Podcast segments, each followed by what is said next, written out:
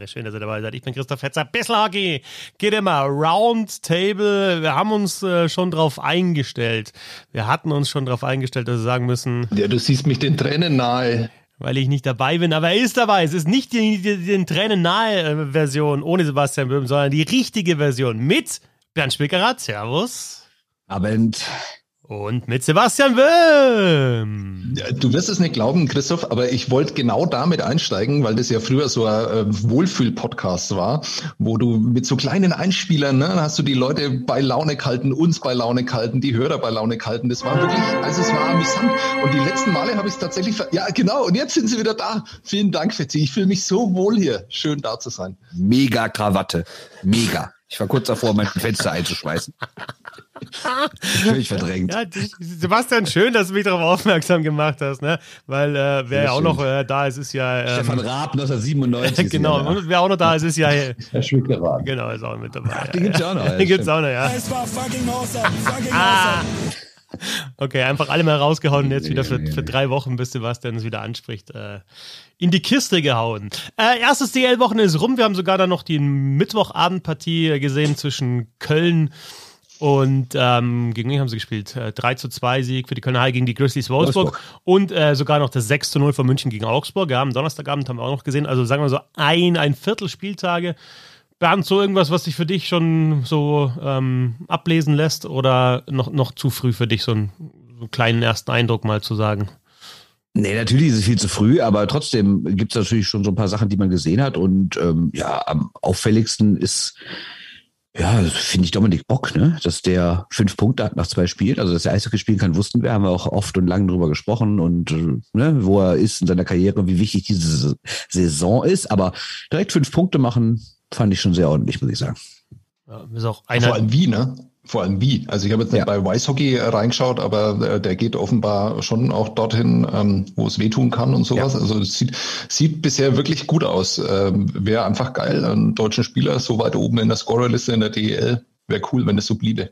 Hast du da Daten von Rice Hockey, die, die, die wir nicht kennen, oder was? Also weißt du genau, wo der sagen, hingeht, oder? Also der, der geht, also da, die, die Daten sagen, dass der schon da hingeht, wo es weh tut. Also hast du den Punkt, Nein, hast du den Punkten auch, hast du den Punkten gefolgt und gesehen, oh, der ist oft da, wo andere Punkte sind in anderen Farben, oder hast du es anders gemacht? Ich habe meinen Eye-Test nicht mit Daten überprüft. Du musst mir schon gut zuhören, Christoph. Okay, okay. Genau so. Hab ich habe sie nicht ganz verstanden. Ja, also ich habe jetzt. Äh, ja. Also äh, wenn wir da auch beim, beim Thema Hockey ja auch gleich sind, was, was ja neu ist in, in dieser Saison, äh, Hoffnung, dass noch mehr kommt natürlich, aber so, äh, ich finde zumindest mal so äh, Geschwindigkeit, Schussgeschwindigkeit ist ganz nett und so Passquote, wenn wir das bekommen könnten. Klar, also dass Yannick Möser jetzt 100% hat, hat mich jetzt nicht überrascht, weil er spielt ihn halt einmal quer zu seinem Verteidigerpartner normalerweise hinten raus, also meistens zumindest. Da muss man natürlich dann auch immer äh, vielleicht ein bisschen hinterfragen, warum. Also ich glaube jetzt nicht, dass ein äh, Ryan McKinnon zum Beispiel 100% Passquote hat, weil er halt auch mal gefährlichere oder risikoreichere Pässe spielt, aber ich finde, das kann man schon, wenn da noch mehr kommt, kann man das schon, schon brauchen. Diese Animationen da mit den Punkten überzeugen mich jetzt nicht so, weil ich sehe ja die Spieler parallel auch. Also ja, ja, es ist halt nur, also nee, also wirklich, wenn es über, also es ist, es ist interessant, um zu sehen, okay, jetzt weiß ich die genaue Position von den Spielern auf dem Eis und so wird es dann festgelegt und genau da sehe ich, die haben einen Chip und äh, super, man kann was damit machen, aber also da lieber habe ich dann wirklich den Spieler und, und das habe ich vielleicht ein bisschen mehr nee, nicht. Okay. Nee, das sehe ich, das sehe ich anders. Äh, das Auswärtsspiel der Eiszeigers am Sonntag werde ich genauso verfolgen. Also das werde ich mir nur in dieser, in dieser Matrix Das ist wie Eishockey-Manager äh, 98. Der, der Vorteil natürlich ist, und äh, da muss ich mich vielleicht gleich revidieren, ist, dass du natürlich die, die Rückennummern dann gleich mit dazu hast. Also du weißt natürlich dann ganz genau, wer das dann ist. Also das ist dann vielleicht dann doch so ein kleiner, mhm. Kleiner Vorteil ja, davon. Stimmt. Das ja. ist ein bisschen eine Schwäche von dir auch, ne? Weil du das genau, ja ich kenne keine Rückennummern, genau ich brauche die ja hm. auch nicht für meinen sonstigen Job, die Rückennummern, deswegen, ja. Äh, äh, Von 1 bis 99, so, also kann man so, nicht so peinliches, peinliches Geständnis zwischendurch, was mich tatsächlich überrascht hat an diesen Hast du gerade, Entschuldigung, aber Bernd, hast du gerade gesagt von 1 bis 99? Willst du damit behaupten, ja. dass in der DEL jemand die Rückennummer 99 tragen könnte und tragen würde? Theoretisch. Ja. Würde nicht, ne? Okay. Habe ich doch schon mal erzählt, wie Herr Ebner sich da aufgeregt hat über einen Torhüter, glaube ich, von Galatasaray Istanbul bei dem Spiel. Der 99 hatte. Fußball, ja, also, ja, ja. Ja, er sich da aufgeregt. Ja, ganz, ganz speziell da die türkische Mannschaft im Fußball 90 aufwärts. Egal, äh, Sebastian, sorry. Ja, darf ich, darf ich mal was Peinliches zwischenschieben? Ähm, ist es so, dass Schlagschussgeschwindigkeiten im Spiel generell höher sind als Schlagschussgeschwindigkeiten, äh, die so stationär gefaked sind quasi, also bei so Wettbewerben? Ja, muss doch. Das ist doch immer, das ist doch immer die alte Diskussion, warum die äh, mit einem liegenden Puck schießen bei diesem Wettbewerb und keinen One-Timer machen. Natürlich ist der One-Timer immer härter. Schau. Das war mir neu, diese Diskussion. Offenbar wird die in anderen Kreisen geführt. Äh, also ich habe mich mit mir selber schon aufgeführt. Ja, und also lass dir selbst von einem Physik 4,4er Schnitt ja, in seiner kompletten Schullaufbahn ähm, erklären. Das hat was mit Energie zu tun, die, mhm. ähm, die dann wieder zurück, die wieder okay. zurückkommen. Schau, schau, schau, den Nachsatz hätte ich jetzt gerne gehört, weil der erste Satz, den kann man ja auch so raushauen, aber jetzt wird es jetzt speziell. Also die was? Da ist halt schon Energie, drin und die nimmst du natürlich dann mit. Also der Pass kommt und die nimmst die Energie mit und die, du ist, hast schon die Geschwindigkeit und beschleunigst halt weiter. Also musst nicht von null beschleunigen. Ich bin jetzt kein Physiker, bräuchte man vielleicht jetzt in dem Fall. Merke ich. Aber also bitte, das ist aber logisch, wenn der schon eine Geschwindigkeit hat und auch Energie drin ist und ich hau nochmal drauf, dass da mehr Energie drin ist, als wenn gar Absolut. keine am Anfang, oder? Also das ich ist dann. Nicht, ich wusste nur nicht, wie der Satz endet. Ja, das ist Mathe erste ja Klasse. Geil. Das heißt, in der 57. Minute ist so Energie so, äh, so Puck so energiegeladen, dass man dann quasi Geschwindigkeiten bis zu genau 480 so. km/h. Und, und jetzt aber nur an dem Chip. Und je, genau, das liegt am Chip, genau. Ja, genau. Wird aufgeladen ja. und dann geht's los. Ich habe gerade so eine Hand okay, nach oben Was ist denn dann der eigentliche Weltrekord? Der eigentliche Schlagschussweltrekord in einem Spiel, wisst ihr das? Nee, das weiß nee, ich nicht. Weil das wurde ja nie gemessen in einem Spiel, ne? Da müssen wir halt schwierig. Eye of Freddy One-Timer vielleicht. Oder Steno Chara One-Timer.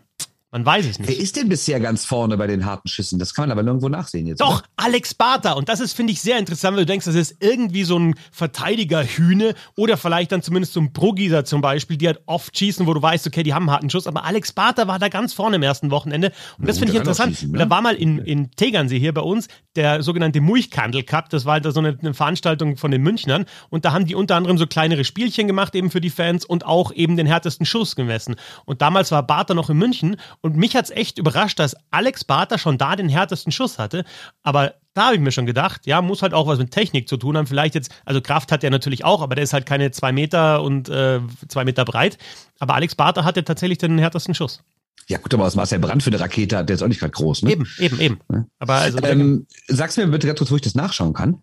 Ich habe es auf Twitter gesehen, bei der, äh, auf der DL. Die DL haben so eine ähm, Grafiken gemacht, eben den härtesten Schuss und auch den schnellsten okay, aber Spieler. Es, aber du findest es nicht auf der Homepage. Also nee. man findet es, wenn man in die einzelnen Spiele reingeht, dann findet man ja auch diese Meterzahl und ja. die kmh, die jemand gelaufen ja, das wird schon noch kommen auf der Homepage. Keine Übersicht. Das wird schon noch ja, kommen. Ja klar, natürlich wird das kommen. Ja, ne.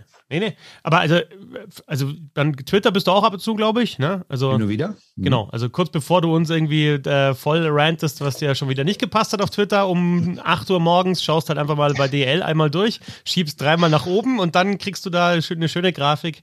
Ja, es ist nicht alles schlecht. Es ist nicht alles schlecht, Bernd. Nee. Das mache ich jetzt mal, während ihr weiterredet, gucke ich mir das mal an. Also, äh, äh, wenn wir jetzt gerade über Eishockey sprechen, Sebastian, wie sind das so zum Beispiel bei den anderen Sportarten, bei Basketball schaffen, haben die da ähnliche? Überleitung ja, ich habe jetzt gemeint, dann nimm sie halt auf. Nimm sie halt auf. Ja, aber nimm halt meinen Assist. Bernd hatte ja gesagt, der Bernd hatte ja gesagt, ich gucke mir das mal an, dann hätte ich fragen wollen, apropos angucken, das wäre doch auch fantastisch. Okay, gut, super. Dann spul nochmal zurück, warte ich mal zurück. Bernd guckt sich an, okay, jetzt. Okay, also weil ich ja unter uns dreien der Einzige bin, der sich diese Basketball-Europameisterschaft ah, angeguckt hat. Ne? Ihr, ah, stimmt weil, gar nicht. Weil, weil ihr die, die wunderbaren Parallelen dieser beiden Sportarten äh, ignoriert und ähm, wollte ich äh, da kurz drüber reden, aber ich werde wahrscheinlich der Einzige sein, der drüber redet, weil ihr könnt ja nichts dazu beitragen. Ähm, was man vom Basketball lernen kann, ähm, so heißt es ja dann immer ähm, nach solchen Großereignissen. Ne? Äh, und da gibt es ja immer ganz, ganz ähm, interessante Analysen zu lesen. Ich glaube, dass äh, das Eishockey von dieser Basketball-Europameisterschaft überhaupt nichts lernen kann. Aber das Basketball hätte davor vom Eishockey lernen können, nämlich diese, dieses Erstaunen, ähm, dass so ein Turnier gut funktioniert in Deutschland, ähm, wenn da äh, Fans aus dem Baltikum anreisen zu Tausenden. Ähm, das ist ja wirklich was, was man im Eishockey schon seit Jahrzehnten kennt, ähm, gerade bei deutschen Turnieren.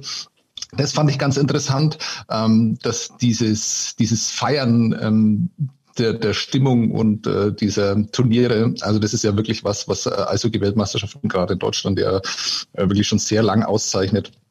Das fand ich ganz interessant. Ähm, was man auf alle Fälle auch nicht lernen kann, äh, sollte, sind die Ticketpreise, die Gestaltung. Das ist ja wirklich verheerend gewesen da in Berlin. Also unfassbar. Ich weiß nicht, ob ihr die, die Szene gesehen habt. Also ich habe nur gehört, dass, dass das Spiel um Platz drei, in dem Deutschland ja war, irgendwie ab 100 Euro ein Ticket. Stimmt das? Naja, es ist ja so, dass ähm, du da auch fürs Finale dann gezahlt hast. Ne? Also du hast ja dann beide. Ähm, ah, okay, also schon, der, schon der Höhepunkt. Aber es war so generell waren die waren die Preise viel zu hoch, ähm, was man dann eben dann auch gesehen hat. Und äh, dann kam es ja noch dazu, dass vielleicht nicht ganz die Mannschaften ähm, die Finals erreicht haben, die man dann auch da erwartet hat. Das heißt, da haben dann viele Leute ihre Tickets auch nicht abgeholt, beziehungsweise äh, haben sie dann versucht irgendwie abzustoßen, zu verkaufen. Und bei den Ticketpreisen hat es dann wahrscheinlich nicht mehr funktioniert, zu kurzfristig. Also da kam vieles zusammen zusammen. Äh, in Köln war, war, es wirklich ein absolut sensationelles Turnier, was die Stimmung angeht. In Berlin ähm, gab es dann einen äh, großen, großen Abbruch. Und das Einzige, was mir noch aufgefallen ist, und gerade im Bezug zum Eishockey, ähm, das wird man nicht verändern können und das ist auch keine, ja, kein, äh, oh, sorry, sorry für das Wort, ich finde kein besseres. Es ist auch wirklich kein Learning für das Eishockey. Aber was im Basketball. Erkenntnis, könnte man sagen. Äh, Erkenntnis, ja, äh, gutes Wort. Das ist auch wirklich kein Erkenntnis oder muss ich das dann anpassen? Keine. Also auch wirklich kein, äh, kein keine Erkenntnis, keine Erkenntnis ähm, fürs Eishockey, aber was das Basketball ausgezeichnet hat bei dem Turnier, äh, ist, da waren zwölf deutsche Spieler, von denen jeder einzelne seine ganz eigene Geschichte hat. Und das ist beim Eishockey sicherlich nicht anders, nur können die alle ihre Geschichte erzählen. Das heißt, ähm, die haben da einen großen Vorsprung, was so Charisma, was ähm, ja auch die Bereitschaft, irgendwie was zu erzählen, die Bereitschaft von sich äh, irgendwas preiszugeben, ähm, das war sehr außergewöhnlich und generell diese ganze Basketball-Community, also ich weiß nicht, ob ihr Pierre Günther mal als Experten erlebt habt, äh, so stelle ich mir einen Experten vor, also ähm, kompetent, ähm, da ins Detail gehend, äh, wo er ins Detail gehen muss, unterhaltsam dabei, äh, Dinge nicht ähm, überbewerten, äh, immer mal wieder irgendwie Leute dann versuchen, auf den Boden der Tatsachen zurückzuholen und sowas. Also das würde ich mir, ähm, wenn ich das dürfte und hier formulieren dürfte, äh, würde ich mir dann wünschen, auch für Eishockey-Übertragungen. Das war herausragend und jetzt können wir dann aber wieder über euren Sport reden. Ja, ja hallo, kannst du, Frage dazu, wie, wie kannst du bitte, wie kannst du bitte behaupten, dass wir kein Basketball geschaut haben? Was soll ja, das? das? Das ist eine absurd. billige Provokation. Also wirklich. Billig. Allerbilligst war das. Natürlich haben wir Basketball geschaut und äh, vieles, was, was du jetzt gesagt hast, würde ich auf jeden Fall unterschreiben. Nur, also um, um vielleicht an die Charaktere mal rein äh, anzuknüpfen. Also die, die wollen halt ihre Geschichte wahrscheinlich auch erzählen. Oder warum ist das so? Also du hast ja gesagt, die, die Eishockeyspieler sind sicherlich genauso interessant oder haben genauso Geschichten zu erzählen, aber anscheinend ist es in der Sportart einfach nicht Usus, dass man das eben so nach außen kehrt, sondern es ist so, ja, behalte ich lieber für mich oder interessiert keinen oder was weiß ich. Und ähm, aber das ist, war für mich auch ähm, schön, ich sage immer so, ja, irgendwie ganz coole Typen, alle, natürlich alle spezielle Typen. Ja, muss jetzt auch nicht jeden mögen aus dieser Mannschaft, aber irgendwie, du hast recht, jeder hat so seine Geschichte und es geht ja so viel um Storytelling. Ja? Und unbewusst haben sie das wahrscheinlich dann auch gemacht, ne? Storytelling, diese, diese Übertragungen ja. dann auch. Ne? Also ich glaube nicht, dass sie das ähm, äh, als Plan hatten oder dass das irgendwie Teil eines Marketingplans war, weil das würde mich doch bei dem Verband auch sehr, sehr überraschen, wenn die sowas hätten. Aber ähm, also und es ist auch nicht so, dass sie extrovertiert als äh, ihre Geschichten erzählt hätten und alle gelangweilt hätten, aber wenn sie gefragt werden, dann erzählen sie die Geschichten halt und das ist, finde ich, schon ein großer Unterschied ähm, zum Eishockey. Aber da reden wir natürlich mal wieder über diese grundsätzliche Mentalität, die dem Sport vorherrscht, ja. dass die natürlich auch ein bisschen individueller ist und die einzelnen Stars sind viel größere Stars und die haben keinen Helm auf und die sind nicht nur 20 ja, ja. bla bla bla bla bla. Kennt man Klar. alles, ne? Die Frage ist natürlich auch, liegt es auch daran, dass es einfach viel weniger Spieler sind, dass man es auch irgendwie einfacher erzählen kann, wenn sechs, sieben Leute im Fokus sind, anstatt irgendwie 18, 19? Keine Ahnung. Ja, natürlich. Also das spielt da alles mit rein, aber deswegen, also ich meine, da unterhalten wir uns ja nicht das erste Mal drüber, dass so manches Interview mit einem Spieler interessanter sein könnte. Und ähm, beim Eishockey denke ich mir ganz oft, also diese, diese Drittel-Interviews, äh, Interviews danach kann man sich eigentlich komplett sparen. Also alle, alle, ja, alle 100 äh, kommt da mal was Gutes dabei raus. Und ich finde selbst, das ist im Basketball anders. Also ähm, selbst da gab es interessantere ähm, Dinge, die da zutage gefördert worden sind. Aber egal jetzt, komm, wie, wie geht's weiter? Nee, es ist, nee, ich finde es ist ein interessanter Punkt auf jeden Fall. Ich, ich hätte noch eine andere Erkenntnis aus, aus dieser Sportart, aber genauso im Eishockey ähm, wäre mehr drin gewesen für Deutschland. Ne? Wir sind natürlich dann, denken wir, ah, okay, Bronze geholt, das ist erst die dritte Medaille bei der Europameisterschaft, nach Gold und Silber, die schon mal gewonnen wurden, jetzt eben auch Bronze. Aber du hast im Halbfinale elf Punkte Vorsprung gehabt gegen Spanien, die am Ende sich dann den Titel geholt haben. Und ähm, es ist vielleicht auch so, dass in den Sportarten, die nicht Fußball haben, heißen in Deutschland, so ein bisschen ein Problem äh, gibt, dann wirklich all the way zu gehen. Ne? Wir haben es im Eishockey, auch ein Halbfinale im Eishockey ist ein, ein, tolle, ein tolles Ergebnis jetzt aus deutscher Sicht oder auch eine Silbermedaille, aber es gab ja sowohl bei Olympia 2018 als auch bei der Weltmeisterschaft, ähm, als wir im Halbfinale waren, was war das dann 2000, sorry, durch Corona, Corona ein bisschen durcheinander, 19, 19, 20, 19, ja, gab es ja die Möglichkeit da noch weiter zu kommen. 21 war es natürlich, WM 2021, logisch. Ähm, dann so ein bisschen irgendwie, weiß ich nicht, Angst davor, den letzten Schritt zu machen oder ähm, ist es nur Zufall? Also Zufall würde ich nicht sagen, dass es ist. Ähm, müsste ja auch mal länger drüber nachdenken, aber in dem Fall muss man ja, äh, also Deutschland ist ja erst während dieses ähm, Turniers zur Medaillenfavoriten geworden oder zur Medaillenkandidaten. Also das waren sie ja vor dem Turnier definitiv nicht. Ne? Und insofern sind sie ja eher Beispiel dafür, wie man sich als Mannschaft findet und wie man dann über Mannschaftsstärke, über Verteidigung dann auch individuelle Stärken entwickelt und dann in so einem Turnier dann halt plötzlich wirklich, also ich meine, vor dem Halbfinale war völlig für mich und für viele andere war völlig klar, dass die eigentlich die bessere Mannschaft sind, auch die die besseren Leistungen gezeigt haben und die das größere Potenzial haben als Spanien, dass du dann in einem Spiel wegen einer schwachen Phase äh, das Spiel dann verlierst, ist natürlich bitter.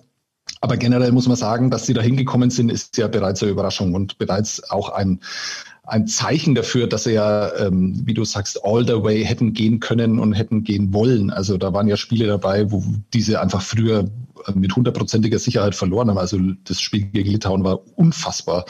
Ähm, das Spiel gegen Griechenland war absolutes Spektakel und sowas von der deutschen Basketballmannschaft zu sehen, äh, kann ich mich nicht daran erinnern. Und der große Unterschied ist ja dann vielleicht doch noch, ähm, das war alles auf sehr, sehr hohem Niveau. Also diese so Basketball-Europameisterschaft ist wirklich sehr, sehr intensiv, intensiver vielleicht sogar als, als eine Basketball-Weltmeisterschaft, zumindest in den ersten Runden und in den ersten Spielen.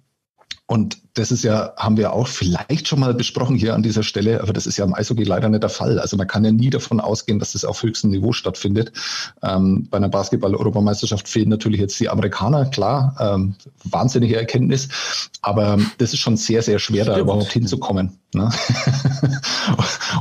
und im Eishockey, ja, also wann ist da das letzte Best- und Best-Turnier gewesen? Ne? Ist halt leider lange her. Und genau das wäre nämlich auch meine Erkenntnis von diesem Turnier gewesen. Und ich kann es jetzt gar nicht an mir selber festmachen. Ich habe ein bisschen was gesehen, aber ich hatte auch nicht so viel Zeit. Aber ähm, der Teenager-Sohn von einer Bekannten spielt Basketball, kommt auch aus Köln und der war total heiß darauf, dahin zu gehen. Und dem ging es jetzt gar nicht um Dennis Schröder, sondern der wollte Herrn Doncic sehen. Mhm. Und mhm. ähm, ja, das ist natürlich eine Sache, die kann halt eine Eishockey-Weltmeisterschaft nicht bieten. Natürlich hast du auch McDavid schon bei Weltmeisterschaften gehabt. Also wenn ich das mal so vergleichen darf, vielleicht nicht ganz korrekt der Vergleich, aber Doncic ist ja, glaube ich, nicht der allerschlechteste Basketballer auf diesem Planeten. Und, das ist ein sehr guter Vergleich, weil er nämlich auch äh, im Prinzip nochmal das aufgreift, was wir vorhin schon besprochen haben. Doncic ist ein unfassbarer, arroganter Schnösel einfach, ja. Aber das ist halt ein Typ. Und was ist McDavid? Also, ja, das ist halt McDavid halt is proud so to represent Hockey Canada. Ja, genau. Ja? Vielen Dank. Ja. ja. aber das wollte ich nur sagen. Das, halt, nee. also ist jetzt auch keine neue Erkenntnis, aber das merkst halt wieder, wenn die großen Namen da sind. Also ich habe das ja auch gesehen, auch bei uns hier in der Region. Ich weiß nicht, ob es bei euch auch so war, weil es ja nicht direkt bei euch in der Nähe war, aber auch hier bei uns und ich wohne ja nicht direkt in Köln, waren überall an Bushaltestellen zum Beispiel seit Wochen und Monaten Plakate für dieses Turnier und da war halt Doncic drauf. Ne? Und äh, mhm. könnt ihr euch vorstellen, dass es irgendwie ein Plakat für die Eishockey-Weltmeisterschaft äh, gibt und da ist McDavid drauf? Irgendwie so ein Typ mit Helm, den kennt ja überhaupt keiner. Äh, und äh, ja, Doncic ist halt irgendwie von seinem Gesicht her bekannt und dann war es sogar möglich, noch nicht mehr mit einem deutschen Spieler zu werben. Also ich glaube, Schloch, ich glaube, Schröder war auch noch auf dem, auf, auf, dem Plakat drauf, aber trotzdem, der Star war Doncic und das ist es halt. Ne? Mhm. Das stimmt absolut. Und es waren ja auch wirklich im, bei, bei allen Nationen, die, die weit gekommen sind, auch wirklich absolute Superstars. Und dann tatsächlich halt, also da kannst du, würde ich jetzt fünf, sechs nehmen und ich schaue jetzt nicht so viel Basketball, da kannte ich den Namen halt vorher schon und wusste, dass die halt nicht irgendwie so mitspielen, sondern einfach in der NBA richtige Stars sind. Und Kumpo vielleicht sogar eine, Don, Doncic der besten Spieler der Welt überhaupt sind. Ne? Und ähm, das, ja, das ist dann schon auch cool, dass du die bei dem Turnier hast. Und dann ich fand es auch cool, äh, ist natürlich auch mein Auftraggeber, ähm, wie es begleitet worden ist. Und ich finde auch, dass es schon dann, wenn du so ein Turnier in, im eigenen Land hast, schon eine Chance also ist, vielleicht die, die Sportart dann noch wieder be bekannter zu machen, vielleicht tatsächlich das auch wirklich mal einen Schub geben kann. Weil mich hat jetzt Basketball dadurch, dass es eben so ausführlich begleitet worden ist, natürlich auch dadurch, dass Deutschland so erfolgreich war, aber auch dadurch, dass solche Superstars mit dabei waren, ähm, mich hat das schon sehr gepackt und äh, mir vorgenommen, wieder mehr Basketball zu schauen und vielleicht auch äh, mal wieder wieder zu spielen. Also, ne? also das, und vielleicht erwischt du da auch ein paar, die sagen, boah, das ist echt eine geile Sportart. Ähm, also ein paar Junge natürlich, mich jetzt nicht mehr. Und ähm, die, die interessieren sich dann dafür. Ne? Das ist, ja, es ist, ist schon immer auch so eine Begleiterscheinung, finde ich, von einem natürlich dann auch aus deutscher Sicht erfolgreichen Turnier. Ja, das ist aus ADO. Wenn, wenn Deutschland eine Vor- und ja, rausfliegt, ja, interessiert es keinen. Klar. Das hätte ganz, ganz bitter werden können auch. Ne? Also bei der Besetzung dieser Gruppe, also es war, es war nicht unrealistisch, dass die da schon in der Gruppe scheitern, ne? wenn da alles schief läuft und Schröder nicht fit wird und äh, Thais ausfällt und sowas, dann ist halt schnell vorbei. Aber war eben nicht so. Ja, aber bevor das jetzt ein Basketball-Podcast wird, wollten wir nicht doch noch über Eishockey reden. Wir wollten es ja heute ein wenig kompakter machen, ne? ein wenig schneller durchgehen. Das ist uns ja sehr gut gelungen jetzt gleich am Anfang. Also zwei Themen schon in 20 Minuten abgehandelt. Was willst du denn? Ja, und, und, wenn ihr nicht so viel labern würdet, wäre es noch weniger. Nein, Quatsch. Ähm, Sport und Politik äh, trennen wir ja natürlich immer, ja, sehen wir jetzt aktuell. Äh, Bernd auch wieder ganz klar, ne? Ähm, tschechische Regierung sagt jetzt, dass russische Eishockeyspieler nicht willkommen sind bei den NHL-Spielen im Oktober in, in Prag. Also sehen wir wieder ganz klar, dass, dass Sport und Politik einfach äh, getrennt sind und sich äh, die einen nicht in die, die andere Sache einmischen. Aber ist jetzt schon noch mal, jetzt kurz vor dem NHL-Start, Bernd, so eine Sache, kocht jetzt noch mal hoch, das Thema. Ähm, und wir haben zum Beispiel den Fall Kirill Kaprizov, der ja eigentlich Militärdienst äh, leisten müsste. Gab es ein bisschen Probleme mit der Einreise, ist dann in der Türkei festgesessen, ist seit Anfang August zwar jetzt wieder in den USA. Aber ähm, ja, das betrifft natürlich dann die russischen Spieler einfach und wird, wird, wird natürlich weiter betreffen. Also man muss natürlich da voraussetzen, dass es natürlich auch eine sehr ähm, bewegte Historie gibt zwischen gleich Tschechoslowakei, nachher Tschechien und Russland oder Sowjetunion früher. Ähm, das spielt natürlich alles rein und wer Dominik Hajek, den äh, vielleicht besten Torwart der Eishockey-Geschichte, ähm, in den letzten Wochen und Monaten mal verfolgt hat auf Social Media oder was er für Interviews gegeben hat und sonstige Aussagen, das war ja schon sehr, sehr äh, sehr, sehr nach vorne, sage ich mal, sehr, sehr antirussisch. Und er hat ja seit langem gefordert, auch von der NHL, dass alle Russen rausgeschmissen werden müssten. Und so wie man das jetzt hört und dies, hat er wohl ziemlich lobbyiert für diese Sache bei der tschechischen Regierung. Und ja, jetzt hat halt das tschechische Außenministerium eine Nachricht an die NHL verschickt, dass russische Spieler beim, in den, in den beiden NHL-Spielen am 7. und 8. Oktober nicht willkommen sind. Es betrifft ohnehin nicht so viele. Es gibt aktuell eigentlich nur zwei, die dafür in Frage kommen würden. Einen bei jedem Team. Team. Aber das ist natürlich trotzdem Hammer und ähm, ich könnte mir auch vorstellen, so wie die NHL tickt, dass es für die auch ganz klar so ist. Es war das letzte Mal, dass wir in Tschechien waren. Ne? Also wir lassen uns hier von euch nicht diktieren, wen wir hier auflaufen lassen. Ähm, tja, wie man es bewertet, ähm, ich kann den Impuls ein Stück weit verstehen, dass man sagt, also ähm, nochmal noch mal grundsätzlich gesagt, Hajek sagt ja nicht, jeder Russe ist böse, sondern er sagt, ich lasse hier oder ich will nicht, dass hier Leute Propaganda für Putin machen. Und da wird's auch schwierig, finde ich ehrlich gesagt, wenn wir schon mal in die Bewertung kommen, weil ähm, bei so einem Ovechkin kann man das natürlich sagen, weil der ist ganz klar offizieller Putin-Fan, der war immer sehr politisch, hat immer Wahlkampf für Dinge gemacht, der ne, Instagram-Foto, tralala, ist ja bis heute noch so. Ich habe die Tage extra nochmal nachgeschaut. Aber kann man jetzt jeden einzelnen Russen automatisch als irgendwie Propaganda-Instrument für Herrn Putin und diesen Krieg sehen? Finde ich sehr schwierig, ehrlich gesagt. Die, die Idee dahinter wäre natürlich, also einer, einerseits sind es natürlich die Befindlichkeiten jetzt aus, aus tschechischer Sicht, aber ähm, andererseits die Idee dahinter ist natürlich zu sagen, du ähm, übst dadurch Druck vielleicht sogar aus auf, auf die Regierung, auf Putin und da glaube ich ja, mittlerweile auch, was willst genau, also es ist vermessen. Also Spieler, die spielen, ja, hört der Krieg auf. Oder? Genau, ja, nee, nee, nee, also, also und vor allem solange es dann, es sind halt dann immer auch, also äh, dass Ovechkin nicht spielen wird, das äh, wird, wird nicht passieren. Ne? Es sind dann immer, also du hast ja gesagt, das sind dann erstens wenige und dann auch nicht ganz großen Namen einfach. Ähm, insofern weiß ich nicht, ob es mehr ist als einfach so ein, ja, so ein, so ein kleiner Fingerzeig jetzt von Tschechien. Ähm, und hat eben ja natürlich die, die, die Vergangenheit zwischen äh, Tschechien und ähm, Sowjetunion in dem Fall. Ich, ähm also ich finde, man muss da trennen, weißt du? Wenn, ich finde total richtig, dass russische Nationalmannschaften aktuell nirgendwo auflaufen, dass du keine russische Fahne siehst, keine russische Hymne, keine russische Mannschaft, dass die, also dass das nicht so getan wird, ja, wir wissen gar nicht, was hier außerhalb des Sports passiert, spielt einfach mal mit, wir tun so, als sei nichts gewesen. Das kann ich total nachvollziehen, weil das ist ja wirklich Propaganda. Natürlich auch bei vielen anderen Staaten generell. Ne? Nationen, Hymnen, Fahnen und Nationaltrikots äh, bei Sportwettbewerben ist alles nationalistische Propaganda, brauchen wir nicht drum rumreden. Aber im russischen Fall, wo der Sport so eng mit der Politik verbunden ist, hat es natürlich nochmal eine andere Ebene. Also das verstehe ich total, dass man sagt, Olympia, Weltmeisterschaften, was auch immer. Da darf niemand Russland repräsentieren. Die Frage ist nur, ist denn jeder Eishockeyspieler oder sonstige Sportler oder sonstige Sportlerin, der oder die in Russland geboren ist, dann auch auf Vereinsebene ein Repräsentant irgendwie der russischen Regierung? Da wird es halt schwer. Ne? Ja. Ich, wenn du diese Frage stellst, die kann ich dir tatsächlich nicht beantworten. Also ich, ähm, das ist wirklich ein Thema, also es kommt ja auch manchmal vor, ne? Da hat man eine Meinung, aber ist von dieser Meinung selber nicht überzeugt. Und ja. das geht mir in dem Fall so. Deswegen würde ich da jetzt irgendwie gar nichts dazu sagen wollen. Ich habe nur gerade nachgeschaut, weil du gesagt hast, ähm, ist es ein, da muss man dann irgendwie vorsichtig sein. Weißt du, wo Alexander Barabanov geboren ist? Und bei welchem Verein er aufgewachsen ist, bei äh, St. Petersburg. Ähm, mhm. Also das bedeutet natürlich gar nichts, äh, aber ich fand es nur ganz interessant, das jetzt mal nachzuschauen. Also es äh, gehört ja zu Putins Lieblingsclub und kommt aus Putins Stadt. Bedeutet gar nichts, ist totaler Quatsch, das einzuwerfen. Aber vielleicht wäre ja auch ein Weg gewesen, ähm, das verstehe ich dann immer nicht. Also gerade wenn es um Marketing geht und da ja auch um viel Geld, also auch für den Ausrichter da ja vor Ort und für die NHL, dass man sowas nicht eskalieren lässt, sondern solche Dinge davor ähm, anspricht. Und bei beiden Mannschaften spielen russische Spieler keine so große Rolle, dass man nicht einfach hätte sagen können, pass auf, wir haben sie gar nicht mit dabei und gehen dem von vornherein aus dem Weg.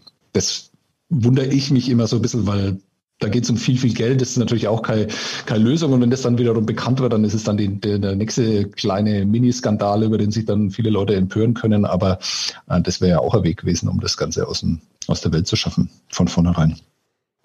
Absolut. Aber ich meine, ist einer von euch auf die Idee gekommen, zum Beispiel zu sagen, Oleg Schilin sollte dieses Jahr nicht DEL spielen, weil er irgendwie Re Repräsentant Russlands ist und dieses Krieges? Also klar, in der DEL gibt es so gut wie keine Russen. Schilin ist eigentlich der einzige, gut, dann noch Eugen Alanov, aber der wäre ja, glaube ich, eher spielberechtigt für Deutschland, so wie ich das sehe. Aber selbst wenn nicht, dann wären es halt zwei. Ist ja egal.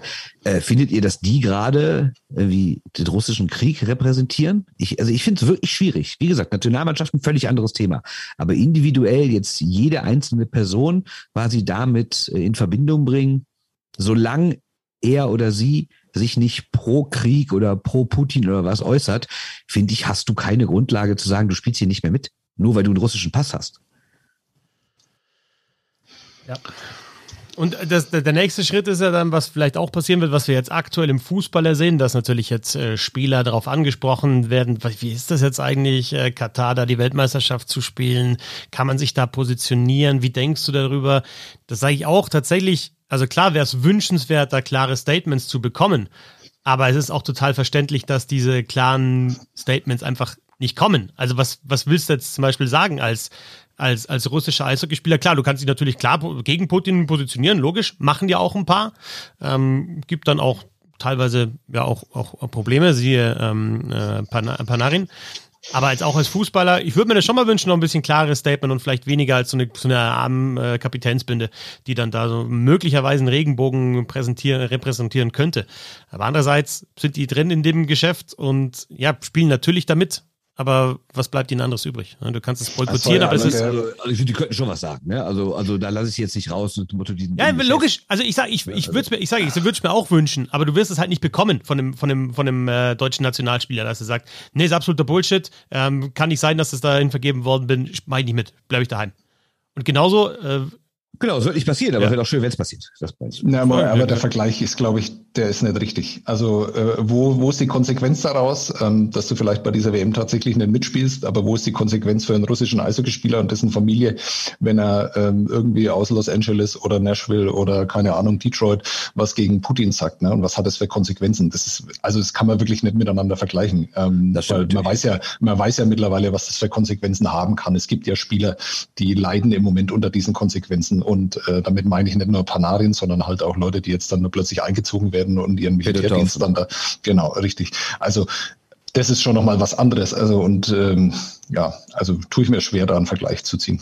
Das war ja auch kein 1 zu 1 Vergleich, aber es geht mir darum, ob ich jetzt ähm, Sportler auch als politische Menschen habe und die sich dann auch politisch äußern oder nicht. Und ich habe es halt ganz, ganz selten.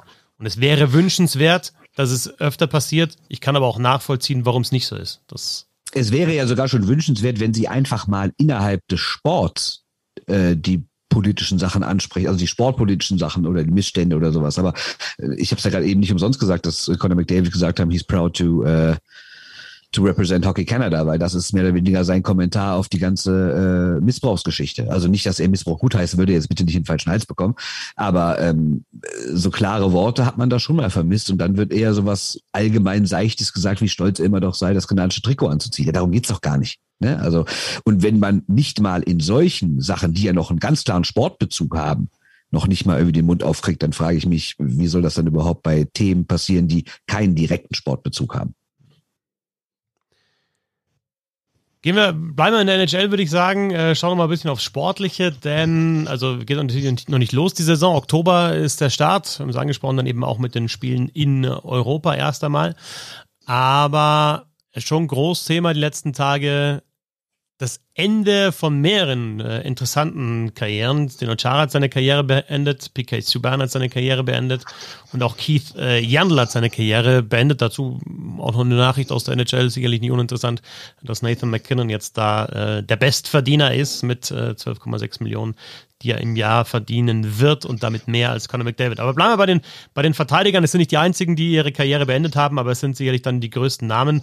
Ähm, und Sebastian Einer nicht nur ein großer Name, sondern dann eben auch ja, auf Schlittschuhen über 2,10 Meter, zehn, Steno Chara, 2,6, 2,5, ja. Ja, ja, ja, ja, oder? Ja. ja. Ähm, einer der dominierenden Spieler auf jeden Fall in den letzten 20 Jahren und jetzt natürlich wegen seiner Größe und, und dem Ausnahmeerscheinung, aber auch, weil er, weil er die Position halt schon auch, zumindest das, was er halt kann, eben vielleicht eher solider Verteidiger schon auch definiert hat mit seinem Spiel.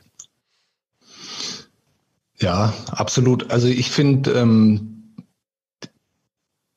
ja, ich weiß nicht, wie ich anfangen soll. Ich, ich fange an bei der Weltmeisterschaft 2001. Da war ich ähm, als freier Mitarbeiter bei den Nürnberger Nachrichten durfte ich da so ein bisschen reinschmecken, war ja in Nürnberg auch äh, Spielort. Und ich war, weiß damals, wie unfassbar neidisch ich war auf die Kollegen, die in Hannover waren, weil da ist nämlich aufgetreten wer? Wayne Gretzky.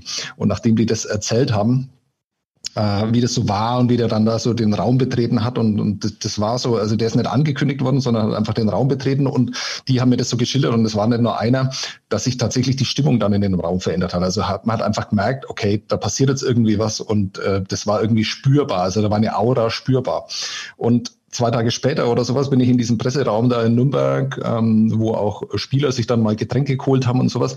Und da habe ich es dann auch gemerkt, dass sich die Stimmung verändert hat. Es ist nämlich einfach dunkler geworden, weil hinter mir war Steno Chara an dem äh, Getränke-Kühlschrank ähm, äh, gestanden. Und da habe ich mir dann auch gedacht, okay, ich ähm, Wayne Gretzky habe ich nicht gesehen, aber Steno Chara steht hinter mir und äh, da hat sich die Stimmung dann auch total verändert. Ich finde diese Entwicklung dieses Spielers ähm, finde ich hochinteressant. Ich habe ihn auch 1997 ähm, habe ich ein NHL-Spiel gesehen, damals hochklassigst äh, New York Islanders äh, gegen Calgary Flames. Das waren so mit die schlechtesten Mannschaften, die es zu dem Zeitpunkt da gegeben hat. Ähm, aber ich äh, hatte keine große Auswahl, war zufällig in New York und äh, wollte ein NHL-Spiel sehen. Und äh, da war ein junger, sehr großer, sehr dünner Verteidiger äh, auf dem Eis, nämlich Seno Chara. Und äh, wenn du das damals verfolgt hast, also der ist ja als Freak angesehen worden, ja. Also da haben sich ja die Leute nur lustig gemacht über ihn. Er hatte unfassbar viele Strafen mit und auch ist sehr, sehr früh, obwohl er eigentlich gar nicht die Figur dazu hatte, ja darauf festgelegt worden, dann irgendwie so Faustkämpfe zu machen und Dinge zu machen, die er ja, und da bin ich mir gar nicht so sicher. Es das heißt ja immer, dass er das gar nicht so gern mag. Ich weiß es gar nicht so ganz genau. Aber was dann aus diesem Spieler geworden ist, wie der über die Jahre gelernt hat, mit seiner Größe umzugehen, seine Größe zu seiner Qualität zu machen, äh, auch mit der Entwicklung des Spiels Skills, ähm, sich selber nochmal weiterzuentwickeln, weil ich meine, Eishockey Ende der 90er und selbst Mitte der 10er Jahre hat ja überhaupt nichts mit dem Eishockey zu tun, das heute gespielt wird und sowas. Also was der damals für Möglichkeiten hatte, noch irgendwie faul zu spielen, irgendwie Leute aufzuhalten, die er dann ja irgendwann überhaupt gar nicht mehr hatte, das finde ich schon sehr, sehr faszinierend und sorry, aber das ist mein Homer-Pick da in dem Zusammenhang.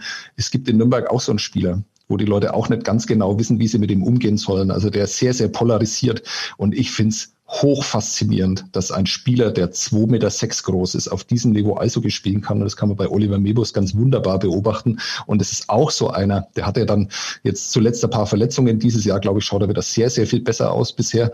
Ähm, das finde ich absolut fantastisch. Also wie der sich immer wieder sortieren muss, ne, bis äh, wenn der dann da neu antreten muss und sowas. Und ähm, wie sehr diese Leute dran arbeiten, dass sie da mithalten können, das sind im Basketball auch da wieder jetzt der Vergleich dazu, da gibt es den Begriff Unicorns dafür, ja, das sind Einhörner, weil es da einfach so, so wenige Spieler gibt, die so sind. Und also Steno Chara und Oliver Mebus, ihr müsst euch mal anschauen, wie viele Spieler es weltweit gibt, äh, die in dieser Größe auf, auf höchstem Niveau, jetzt NHL ist natürlich nochmal sehr viel höher als DL, äh, mitspielen können. Und da gibt es tatsächlich nur zwei. Und ähm, das kann man schon mal würdigen. Also ich finde äh, Steno Chara ganz, ganz außergewöhnlicher Spieler und vergesst mir diesen Oliver Mebus aus Nürnberg nicht. Ja, finde ich einen guten Hinweis. Und gerade, dass du gesagt hast mit der alten Spielweise, ne, dass der die wirklich geschafft hat, immer wieder zu ändern, weil dafür echt, ich überleg mal, wenn so ein Johnny Gaudreau auf den zukommt und irgendwie sieben, sieben Richtungswechsel in zwei Sekunden macht und dann ist da dieser Mann, der da eine lange Übersetzung hat, bis er dann mal den Körper in die Richtung gedreht hat, und in die andere. Andererseits, er hat natürlich einen riesen Vorteil, ist diese unglaubliche Reichweite. Ne? Also er hat ja, ja, nicht nur lange Arme, er ist nicht so sehr hoch, sondern er hat auch einen sehr langen Schläger dadurch natürlich. Und er kann wahrscheinlich äh, Leute erreichen, die drei Meter von ihm weg sind. Das ist natürlich auch ein Riesenvorteil darf man auch nicht verschweigen. Trotzdem ist es schon extrem beeindruckend, dass ein Mann, ich habe mir gerade nochmal sein Elite Prospects Profil aufgemacht, der irgendwie in der zweiten slowakischen Liga gespielt hat, dann wie ein Spiel bei Sparta Prag in Tschechien, vorher noch so ein bisschen U20 bei Sparta.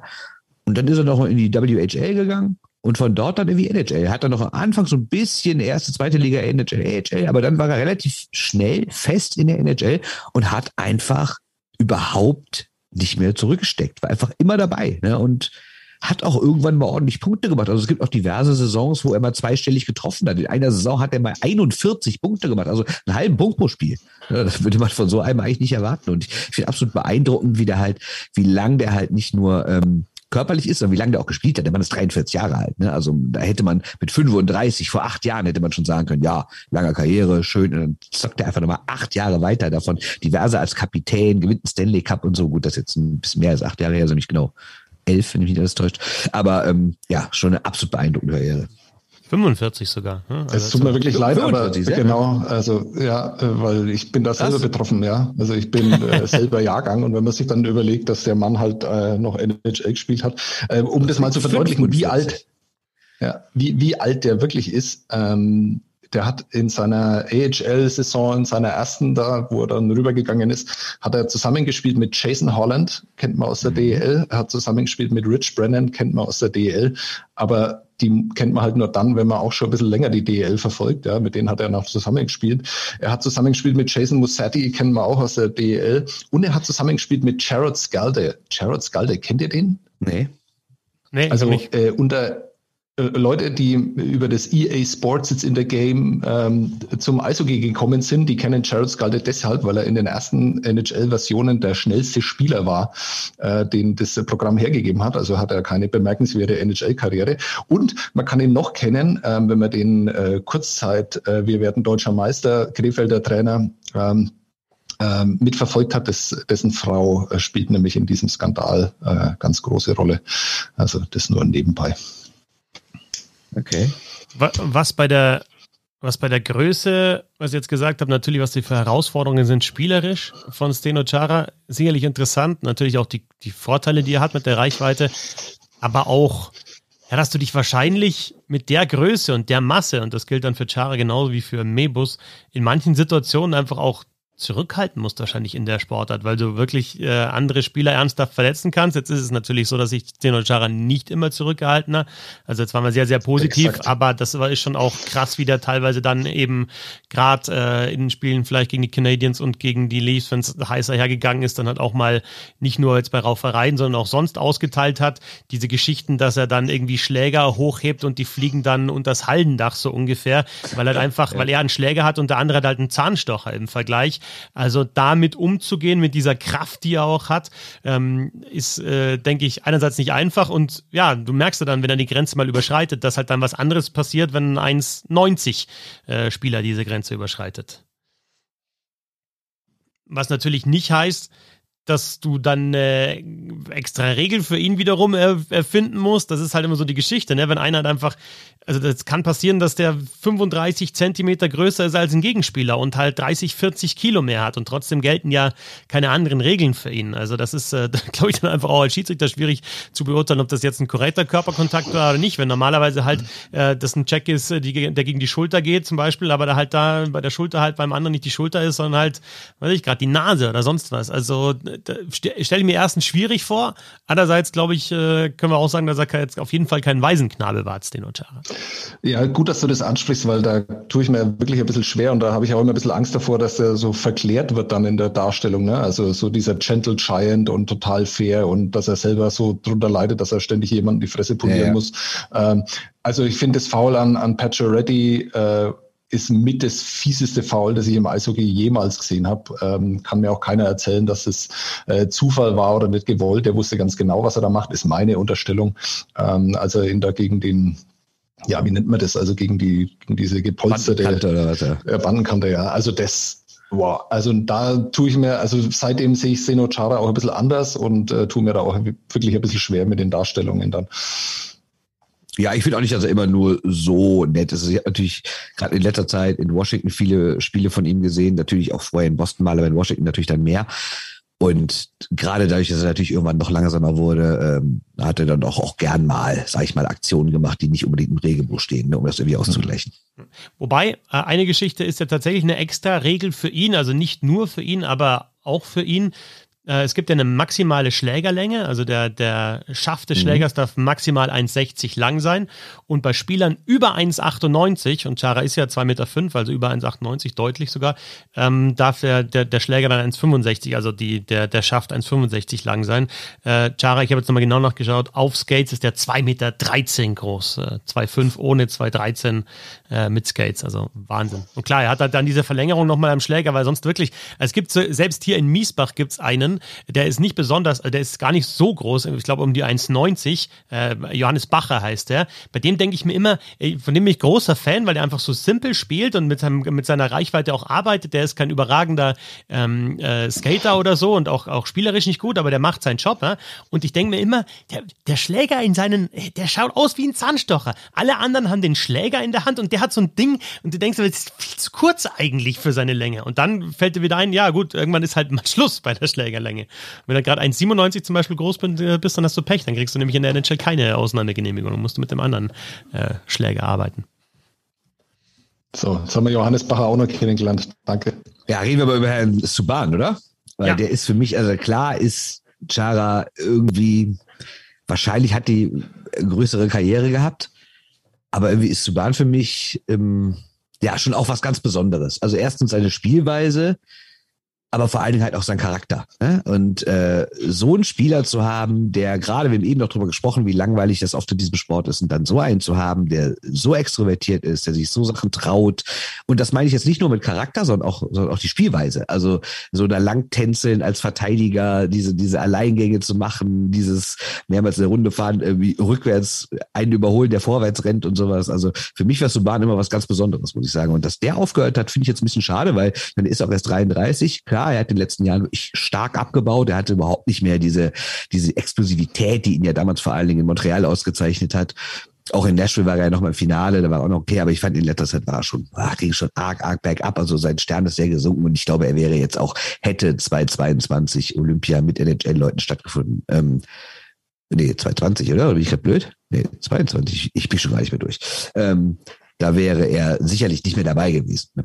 Ja, also 2014 war er mit dabei, hat er auch Gold gewonnen. Genau. Ich finde schon so ein bisschen. Ne, ja, aber ich würde schon so ein bisschen, ja, ähm, bisschen, bisschen zu wenig am Ende ähm, im Vergleich mit dem, was man so am Anfang erwartet hätte von ihm, auch als Norris Trophy Gewinner und dann so wirklich so, ja, es könnte einer vielleicht sogar der beste Verteidiger der Liga sein und schauen, wie spektakulär der spielt und da dann kommt der fette Trade mit mit mit äh, Montreal ähm, und dem und den Predators und da dann mit dabei, also dann hätte ich dann irgendwie so Ja, irgendwas fehlt mir da zur, zur, zur, zur wirklich vollendeten Karriere. Aber zum, zum Anschauen natürlich fantastisch. Allein schon immer, was der vor dem Spiel gemacht hat, äh, wie der dann nochmal seine Runden geskatet hat und total smooth und natürlich auch ein Selbstdarsteller. Und das finde ich, das, das bleibt natürlich hängen. Ich meine, in einem Sport, in dem die meisten weiß sind, einen Schwarzen zu haben, der aber auch wirklich einfach diesen Charakter hat, ja, und einfach auch, dem es auch wirklich, glaube ich, scheißegal war, zumindest nach, nach außen, ja, was die Leute sagen, sondern halt dann auch mal das Trikot so, ja, die Crest so ein bisschen äh, gezeigt hat, ne, und auch wirklich gefeiert hat, also einer mit Charisma.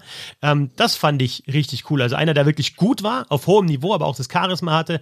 Ich meine, klar, dann noch, was ich, Beziehung mit Lindsay Vonn, Thema, natürlich auch auf äh, äh, Social Media und sonst was unterwegs. Also das ist ein, schon einer, der sich auch präsentiert hat und ich fand es bei ihm immer gut, weil es war einfach ein Typ abgesehen vom wirklich ich, überhaupt nichts gegen seine Eis Eishockeyspielerischen Qualitäten, ein herausragender Eishockeyspieler. Aber ich habe mir gedacht, okay, wenn einer wirklich so gut ist, dann in den letzten Jahren habe ich gedacht, okay, was ist eigentlich mit Subban? Warum bleibt er hängen? Warum geht dann nicht mehr? Also um das zusammenzufassen, Steno Chara hat vielleicht die Größe, aber der wahre Basketballer unter den Eishockeyspielern ja. ist dann doch Sehr schön. Carl Subban. Ja. Sehr, sehr Kennt schön. ihr noch jemanden, der Pernell heißt? Nee. nee.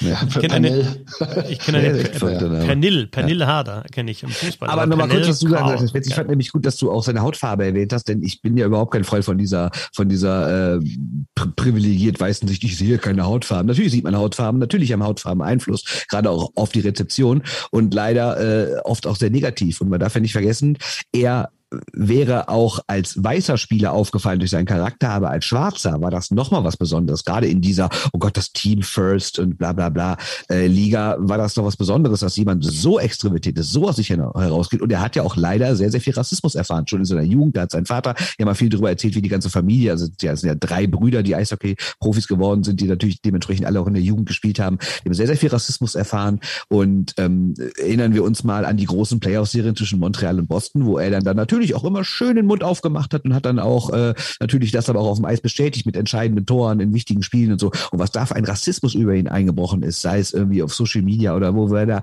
beschimpft wurde. Und trotzdem hat er immer weitergemacht und war echt ein Anwalt und ein Lautsprecher dagegen, dass halt schwarze Spieler eher zur Normalität werden in der Liga. Und ganz abgesehen von all seinen Entertainment-Fähigkeiten, und der wird ja eben im Fernsehen landen, ist auch klar, oder seinen Eishockey-Fähigkeiten, das fand ich war ganz, ganz wichtig in seiner Karriere, dass er quasi ein völlig anderer schwarzer Spieler war als die vorher. Eben nicht irgendwie der Typ, der sich so möglich klein hält, um nicht aufzufallen, sondern er war genau das Gegenteil, sondern so, ich bin hier, ich bin Piquet, ich fall auf, ich bin irgendwie die Nummer eins. Und ja, fand ich großartig und hat auch, glaube ich, wirklich sehr, sehr viel dafür getan, dass erst ein schwarzer Eishockeyspieler bei der großen weißen Fangemeinschaft, Spielergemeinschaft besser angekommen sind. Und er war, glaube ich, auch ein ganz, ganz wichtiges Vorbild für viele äh, People of Color Jugendliche in aller Welt. Ganz genau, weil wenn du nämlich ein weißer Spieler bist und hast den Charakter, bist du halt ein weißer Spieler mit dem Charakter. Wenn du ein schwarzer Spieler bist und hast den Charakter, bist du ein Role Model. Und das ist halt, das wusste er, denke ich auch, und das war ihm auch wichtig.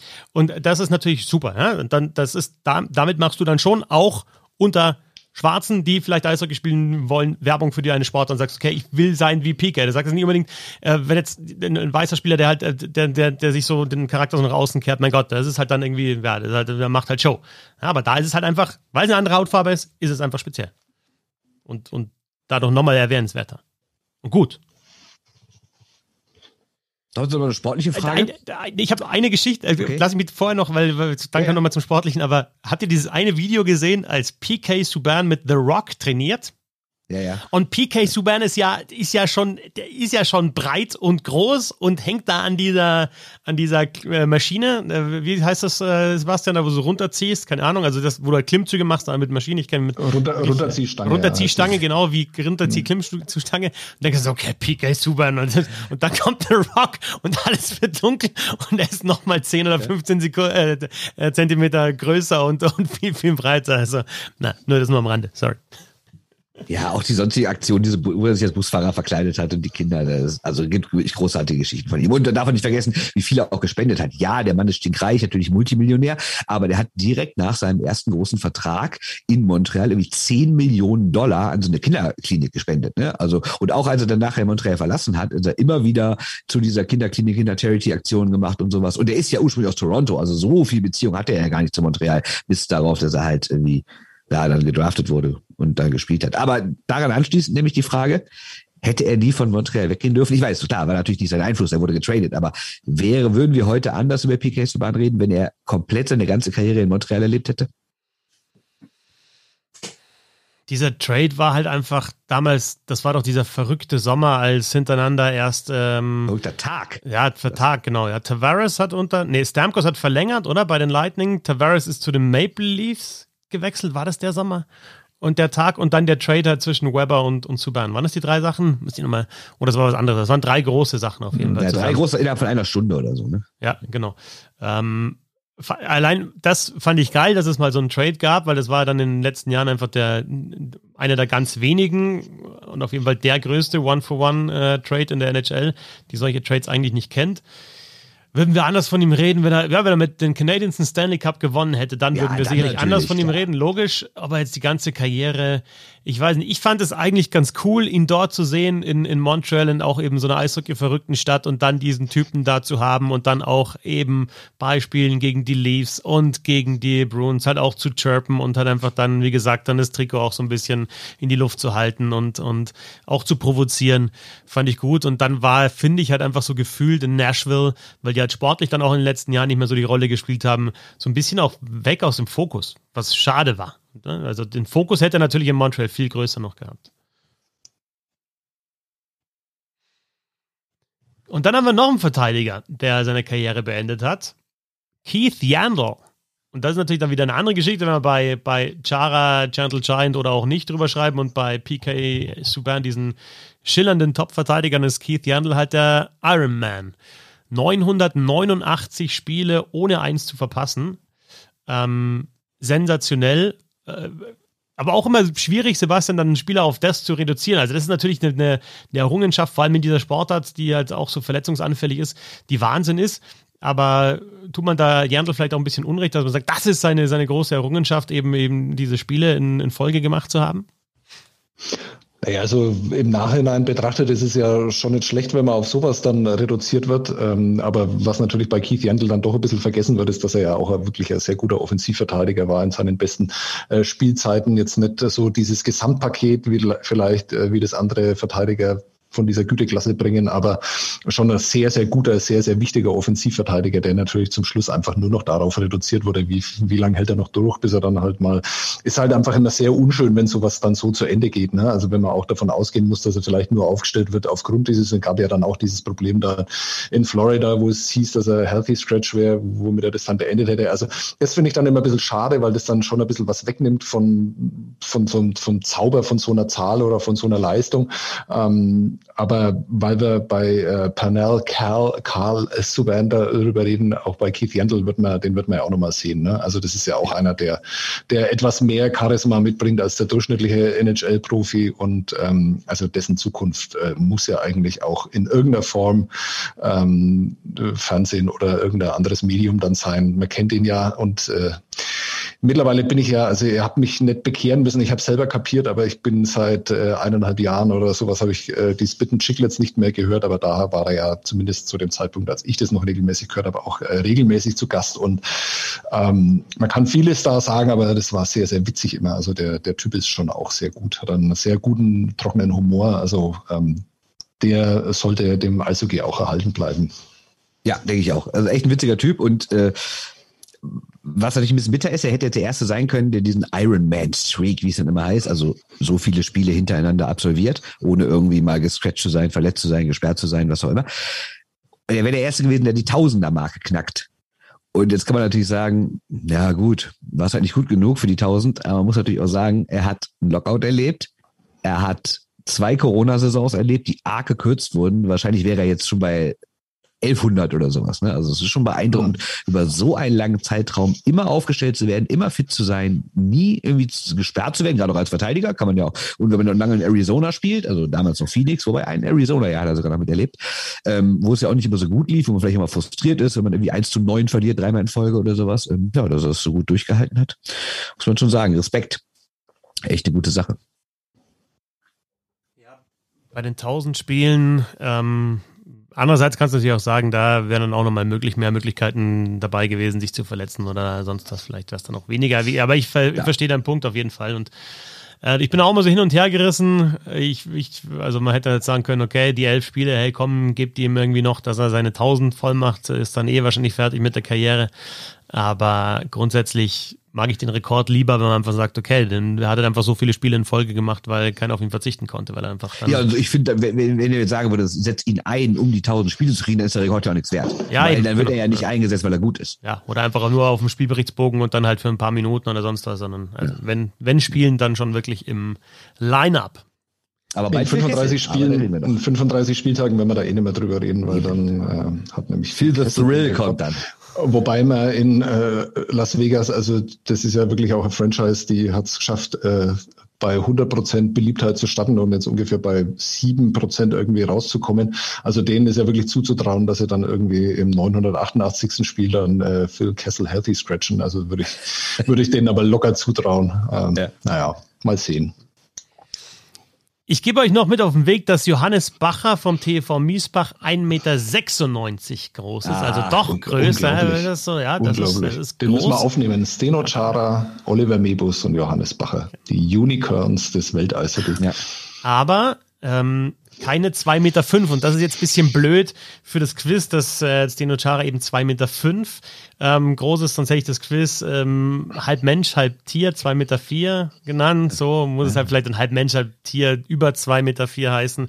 Es ist einfach ein schnelles Chara-Quiz mit Fragen, die mit richtig oder falsch beantwortet werden können okay. von euch. Ich weiß nicht, wie viel ihr gelesen habt in den letzten Tagen zu Zeno, Zeno Chara. Ja, wenn, nichts, ihr, wenn, ihr, viel gelesen habt, dann, dann ist es super easy, wenn ihr ein bisschen was gelesen habt. Schauen wir einfach. Ein kurzes Quiz zu Steno Chara zwischen Sebastian Böhm und Bernd Schwickerath. Seid ihr bereit, ihr beiden Pfeifen? Erklär, ja, wir sind bereit, aber erklär kurz jeder äh, die, die, dieselbe Frage auf den Buzzer hauen oder jeder Nein, nein, immer auswählen und richtig und falsch. Es sind acht Fragen. Okay. Wenn wir hier beim Unentschieden rauskommen, äh, dann, mein Gott, sind beide zufrieden. Dann ist die Welt ein kleines Stück schöner geworden. Genau, dann muss einer ein Torwart rausnehmen. Ha! Ja. Ah, köstlich. Ja, köstlich. Also, äh, A bis äh, F geht es natürlich bei acht Fragen. Äh, wer will anfangen? Hä? Wer will anfangen? Wer will anfangen? nee, A bis F. Wer will anfangen? Hä? Wenn ihr sagt A bis F oder was mit 8? Also F äh, ist doch nicht der 8 Bis H, bis H geht's, genau. Bis ah, okay. H, genau. Ja. Ich dachte schon, okay, gut. Ja, dann fange ich natürlich an mit äh, B wie Sebastian. Sehr schön. Ähm, Steno Chara wollte, dass äh, Rookies First-Year-Players genannt werden. Also er hat nie von Rookies gesprochen, sondern von First-Year-Players. Richtig oder falsch? Ähm, also es wäre natürlich falsch, weil man ja äh, auch im zweiten Jahr noch Rookie sein kann und deshalb äh, sage ich, äh, das ist falsch, weil der Mann nicht doof ist. Das ist richtig. Also Steno Chara hat immer von First-Year-Players gesprochen. Er sagt nicht just okay. Rookies, sondern First-Year-Players. Also es ist falsch von Steno, aber er hat so die, ähm, die richtig wäre die Antwort gewesen, deswegen lagst du falsch. Okay. So, ja? Also kein Punkt für dich unter dem Strich. Ähm, Sebastian, deine erste Frage zu ähm, im, im Quiz halb Mensch, halb Tier. halb Mensch, halb Tier, über 2,4 Meter. Vier. Ähm, als, als, bitte. als Steno Chara von Ottawa nach Boston ging, war Peter Shirelli Assistant GM bei den Senators. Und dann anschließend ja in, in Boston, eine GM von Chara und hat mit ihm Stanley Cup gewonnen. War der damals bei den Senators Assistant GM? Ja, natürlich, klar, freilich. Ist richtig, es ist richtig. Punkt ja, für Sebastian war tatsächlich so. Doch jeder. Den haben sie dann abgezogen. Den Lebenslauf habe ich ja tätowiert. Ja, den haben sie abgezogen dann aus den Verhandlungen, weil sie wussten, okay, vielleicht ist Boston interessiert und ähm, Shirelli ist da ein Kandidat und genau. Also, aber ähm, war schwierig für die Senators damals, ja, frisch im Salary Cap, ähm, weil sie Wade Redden auch noch hatten. Ne? Und, und Wade Redden und Steno Chara und nicht beide eben dann verlängern konnten und deswegen konnte Chara dann wechseln. 1 zu 0 für Sebastian. Bernd, deine zweite Frage. Ah. Äh, Steno Chara war kein First-Round-Pick. Das ist richtig. Ja, das ist richtig, das war jetzt eher easy, ne? Dritte Runde irgendwas, ne? dritte, so, ne? dritte. Nummer ja. 56, genau. 1996 hat Nummer 56 von den New York Islanders gedraftet. Ähm, 1 zu 1, Sebastian. Bitte. Wusstest du, dass ähm, der Konsonant ist, der am weitesten hinten äh, gebildet wird? Also weiter hinten im Deutschen als im, im, Mund weiter ja, ja, ja, Das ist nicht im Alphabet, ne? Nee, nee, das, also, äh, äh, äh, ich bilde das T noch weiter hinten. genau. Ja, das ist noch weiter und wo, dein, wo, dein, so. und wo dein R, wo dein R herkommt, ist die, die große, große, große Frage dieses Podcasts. Ja. Ähm, äh, ähm, Steno Chara bekam nach dem Stanley Cup Gewinn 2011 gleich nach dem Spiel Infusionen, war also da bei den Feierlichkeiten in der Kabine nicht mit dabei, weil er dehydriert war. Nein, auf keinen Fall. Doch, ist tatsächlich so. Habe ich so gelesen. Also vielleicht ist auch ein Urban Myth, aber in dem Artikel, den ich gelesen habe über ihn, war das so. Der war nicht dabei, sondern haben gesagt, wo ist er denn der Steno? Ja, der hängt an der Infusion. So ein bisschen größer die Infusion, ja, die ungefähr doppelte Größe, die da hängen. Ja, und die, und die Stange, die hat er dann so an, auf Hüfthöhe, hat er die hin und her gewackelt und ab und zu mal seinen Schläger genommen und die Stange dann unter das Hallendach hoch, zack, Infusion raus, äh, gepackt und weg. Aber es ist tatsächlich angeblich so gewesen. Eins zu eins. Du meinst, das ist der ähm, einzige Spieler, der sein Trikot selber unter das Hallendach hängen kann, ohne dass ich Druck Mit dem Schläger so schleudern sich. äh, Bernd, äh, deine, ja, was ist es jetzt mittlerweile dann schon? Dritte Frage. Fünfte. Dann machen wir also seine dritte, ja, stimmt. Die gibt's noch. Ähm, Steno Chara war mal im All-Rookie-Team der AHL, der American Hockey League, im All-Rookie-Team. Richtig oder falsch? Äh, also er hat zwei Jahre da gespielt, also jeweils ein halbes, und der war da schon richtig, richtig gut. Deshalb sage ich einfach mal ja. Also du hast praktisch die Antwort, die jetzt hergeleitet auf diese Frage. Ja. Durch dein also, Wissen. zu wissen natürlich. Also es ist ein, sozusagen ein, ein, ein educated Schwickerath-Guess. Kann man es so nennen.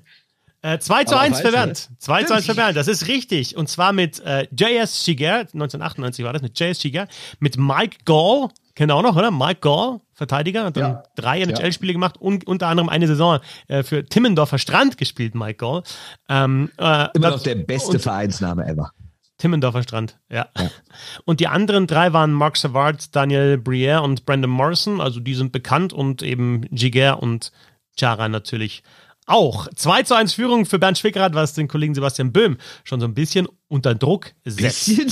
Rücken zur Wand, sag ich mal. Genau. Also du hast noch. Ja, ähm, ich gebe auf. Ich gebe einfach auf. Du hast noch C.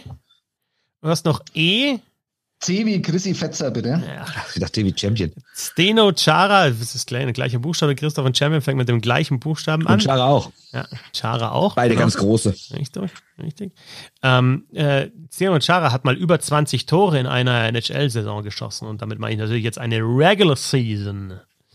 20 Nein. Tore. Hat er diese Marke geknackt? 20 Tore? Nein. Nein, es ist richtig. 19, also knapp dran waren. 19 war das 2008, 2009. Das war sein Top-Wert. Also ich habe vorher auch mal gesagt, jetzt, äh, defensiv solide. Ich meine, das war halt einfach auch sein Spiel, aber der hat mal 17 Tore, mal 19 Tore geschossen. Also der war dann auch zu Norris Trophy Zeiten und so weiter. War dann natürlich dann auch, musste er auch sein, sonst kriegst du die Trophy nicht, auch offensiv äh, richtig stark. Sorry, sorry, sorry Christoph, ganz ja. kurz, dauert nicht lang. Mike Gaul, ja, also nicht Mike Gaul, der heißt Mike Gaul. Heißt der Gaul? Hat, ges hat gespielt bei den Knoxville Cherokees. Auch geil.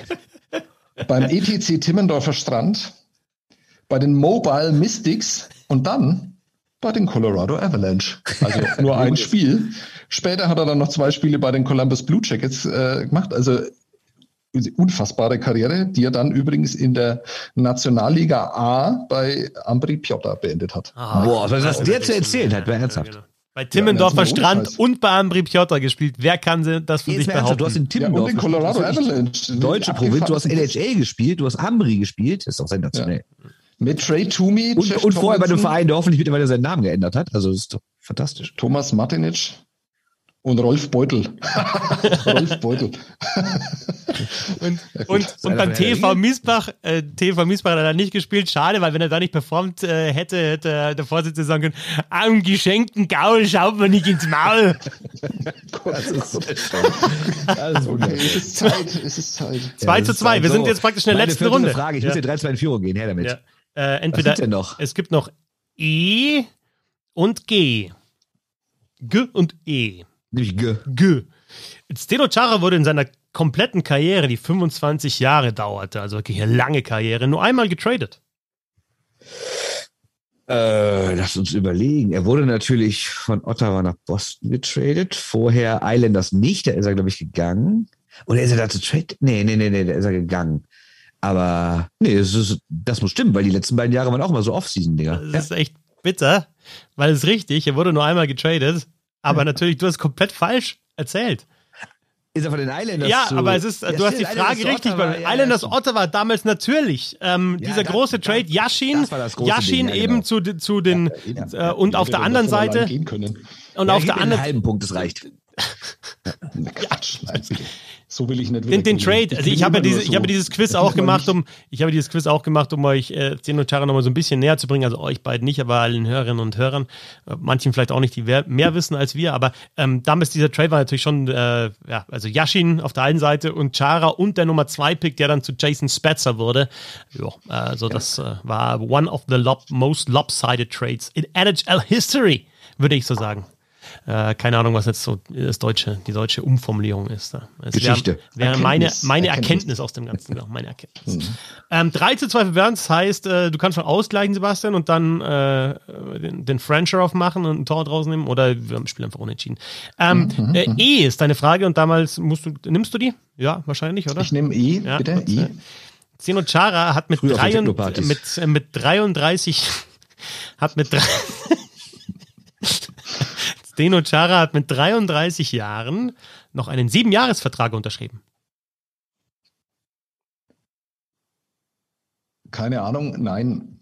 Ah, und damit hast du dieses Quiz leider verloren. Er hat mit ja. 33 eben noch diesen Vertrag in Boston unterschrieben.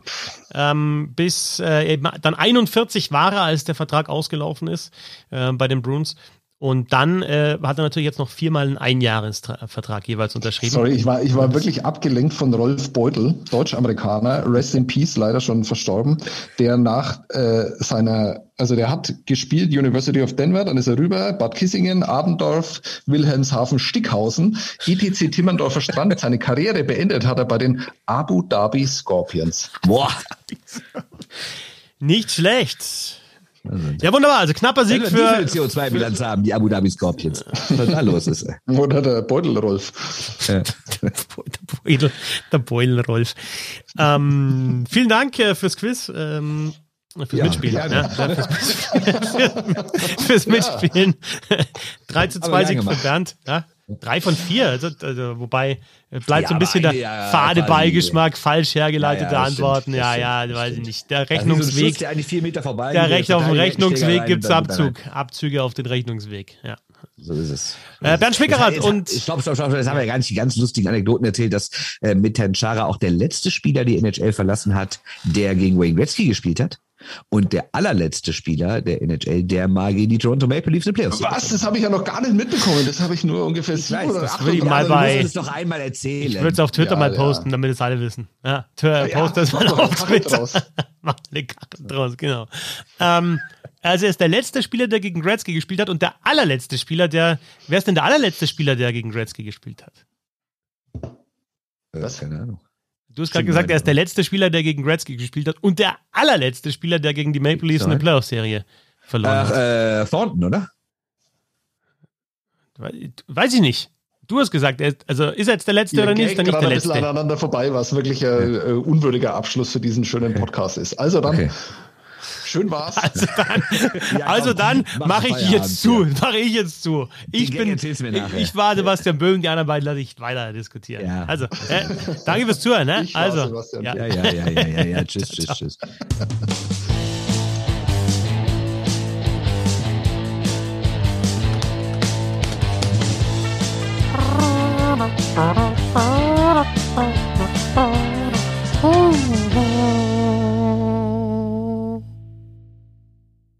Es war kein Gag, ihr habt einfach nur aneinander vorbeigeredet.